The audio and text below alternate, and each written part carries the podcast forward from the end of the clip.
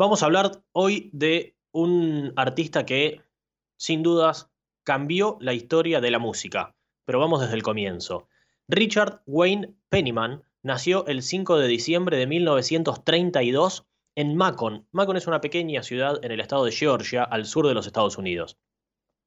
Fue el tercero de 12 hijos. Su madre era ama de casa y su padre era destilador de whisky de manera ilegal.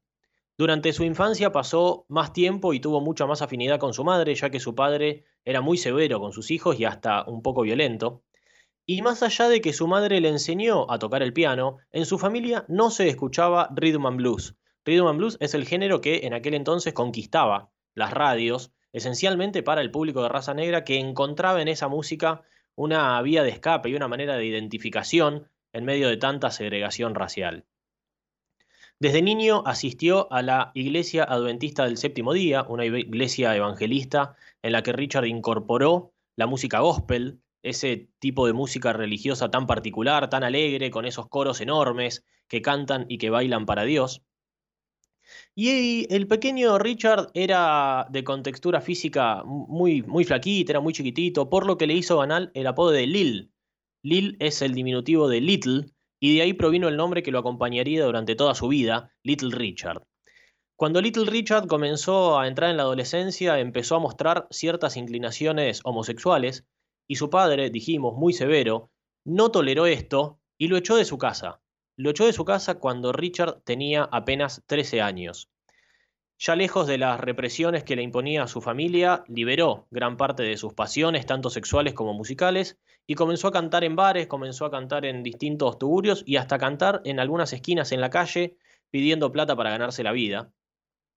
Y en uno de esos momentos fue visto por el matrimonio Ann y Johnny Johnson, un matrimonio blanco que lo adoptó, que lo sacó de la calle y que lo llevó a vivir con ellos, y un matrimonio que le impulsó que siga desarrollando sus habilidades musicales lo incentivaron a que estudie y además le dieron un lugar, ya que este matrimonio, el matrimonio Johnson, era el dueño de un club en el que Richard podía desplegar sus habilidades, lo subían a cantar al escenario y él allí desplegaba todo el gusto musical que tenía. En 1951, cuando tenía 19 años, ganó un concurso cuyo primer premio era poder grabar con la discográfica RCA, una gran discográfica muy importante. Grabó ocho singles, pero ninguno terminó de convencer ni a Richard, ni a la discográfica, ni al público, ya que tuvieron un nivel de recepción bastante malo y un nivel de ventas eh, muy bajo. Al año siguiente participó en un conjunto vocal, el cual abandonó para pasar a ser la voz principal de una banda de soul y de rhythm and blues, y poco tiempo después su padre moría asesinado, aunque Richard ya no tenía casi relación con él. En 1953 decidió formar su propio grupo, The Upsetter, junto con quien eh, grabó diversas canciones, pero con bastante poco éxito también. Y para mantenerse, ya que con la música no podía vivir, trabajaba como lavaplatos en el patio de comida de la estación de bondis, de micros de su ciudad.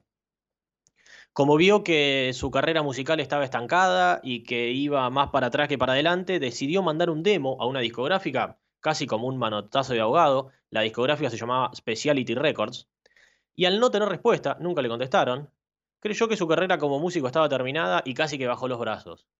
Sin embargo, seis meses después de haber mandado este demo, le llegó una carta de la discográfica diciéndole que podía, si quería presentarse, a una sesión de grabación en Nueva Orleans para grabar algunas canciones, con la única condición de que vaya él solo, sin su banda, ya que la discográfica ponía a sus propios músicos, esto por supuesto para abaratar costos.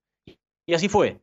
Emprendió viaje hacia Nueva Orleans, uno de los polos musicales más importantes de aquel entonces sin duda, y la discográfica creía que él podía encajar en el rhythm and blues tradicional que hacía Fats Domino, por ejemplo, o en el soul, en ese gospel laico, como se le llamaba en aquel entonces, que tanto éxito estaba teniendo de la mano, entre tantos otros, de Ray Charles pero las sesiones de grabación no estaban saliendo como esperaban, él probaba y no salía, a los productores tampoco le gustaba lo que estaba haciendo, tenía una voz impresionante, con una fuerza que prometía muchísimo Little Richard, pero no encajaba eh, ni en el rhythm and blues ni en el soul.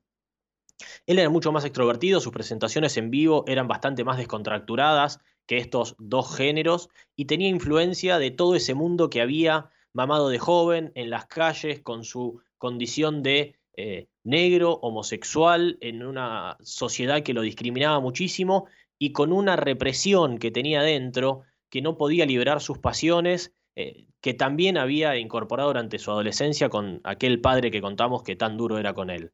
En medio de todas esas grabaciones frustradas, tediosas en el estudio, muy pesadas y que no convencían a nadie y que no conducían a ningún lado, para descansar y para desahogarse, Little Richard se sentó en el piano y comenzó a tocar y cantar una canción que solía cantar en bares y en algunos tugurios en los que él tocaba.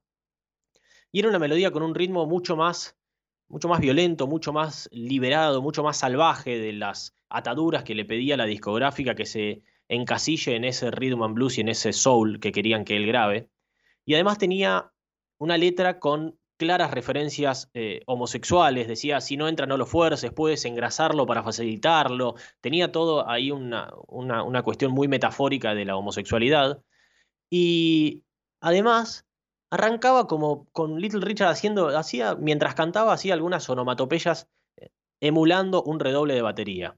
Todos quedaron absolutamente sorprendidos por cómo sonaba eso que estaba haciendo Little Richard, porque era un sonido nuevo, era algo que nunca se había escuchado, era un sonido distinto. Recordemos, estamos en el año 1955. A Little Richard le parecía que el sonido era demasiado agresivo como para grabarlo. Para lo que se estilaba en la época era algo eh, muy violento, como dijimos, muy suelto, muy desenvuelto. Pero cambiaron un poco la letra, de hecho le pusieron, como decíamos, muchas onomatopeyas, muchos sonidos con la voz, en lugar de esas frases que hacían referencias a cosas homosexuales, y lo grabaron, tal cual lo estaba haciendo Little Richard. Se llamó Tutti Frutti, que en la jerga estadounidense significa gay, y se convirtió en un éxito absoluto y destapó a Little Richard como uno de los mejores vocalistas de rock and roll de todos los tiempos. Algunos lo consideran que es el mejor vocalista de rock and roll de todos los tiempos. Los siguientes dos años de la carrera de Richard continuó con muchísimos éxitos, algunas canciones emblemáticas, y rompió el molde de lo que se hacía hasta ese momento, y que si lo escuchamos hoy sigue teniendo toda esa fuerza, toda esa polenta absolutamente intacta. Tal es así que los Beatles y los Rolling Stones declararon en múltiples oportunidades que Little Richard fue uno de sus grandes mentores y una de sus grandes influencias cuando ellos comenzaron en la música. Y en el año 1957, cuando viajaba con su banda a tocar a Australia, se prendió fuego, se prendieron fuego los motores del avión en el que viajaba, y cuenta la anécdota que él cuando aterrizó el avión con los motores en llamas, se bajó, se sacó cuatro anillos de diamantes que tenía en sus manos, que valían, por supuesto, muchísima plata, y los tiró al río. Y a partir de ese evento su vida cambió por completo. Dejó la música, ingresó en una universidad cristiana para estudiar teología y además se hizo predicador. Algunos años después, en el 62, apoyado por los Beatles y los Rolling Stones, que estaban ya comenzando sus carreras con mucho éxito, volvió Little Richard a la música, trabajó en algunas películas, trabajó en muchísimas otras producciones, hasta que lamentablemente murió el 9 de mayo de este año, del año 2020, y es considerado como el arquitecto del rock and roll, y aunque no llegó al nivel de otros en la música, como por ejemplo Elvis Presley, revolucionó sin dudas, como pocos, la música lo han hecho en toda la historia. Según la revista Rolling Stones, es el octavo mejor artista de todos los tiempos, y como decíamos, dio vuelta a la música cuando se liberó, cuando dejó salir todo aquello que tenía reprimido, tanto en lo artístico como en su propia personalidad y en su propia sexualidad. Y todo empieza con, ese con esa simulación de redoble que dice Wan Bambula Bulam Bambú, ese, ese sonido tan particular que lo hace con una voz tan increíble y que le da comienzo a Tutti Frutti, la canción con toda la fuerza que necesitó y que tanto rompió con la música de ese momento.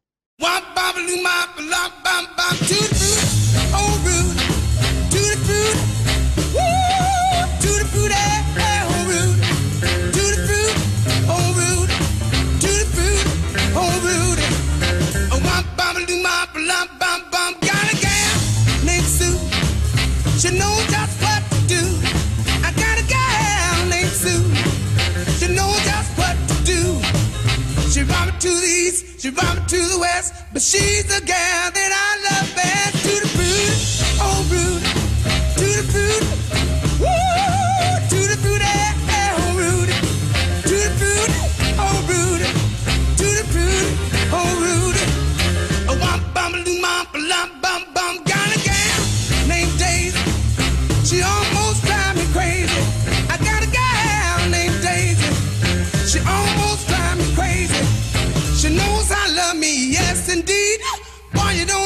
what you're doing to me.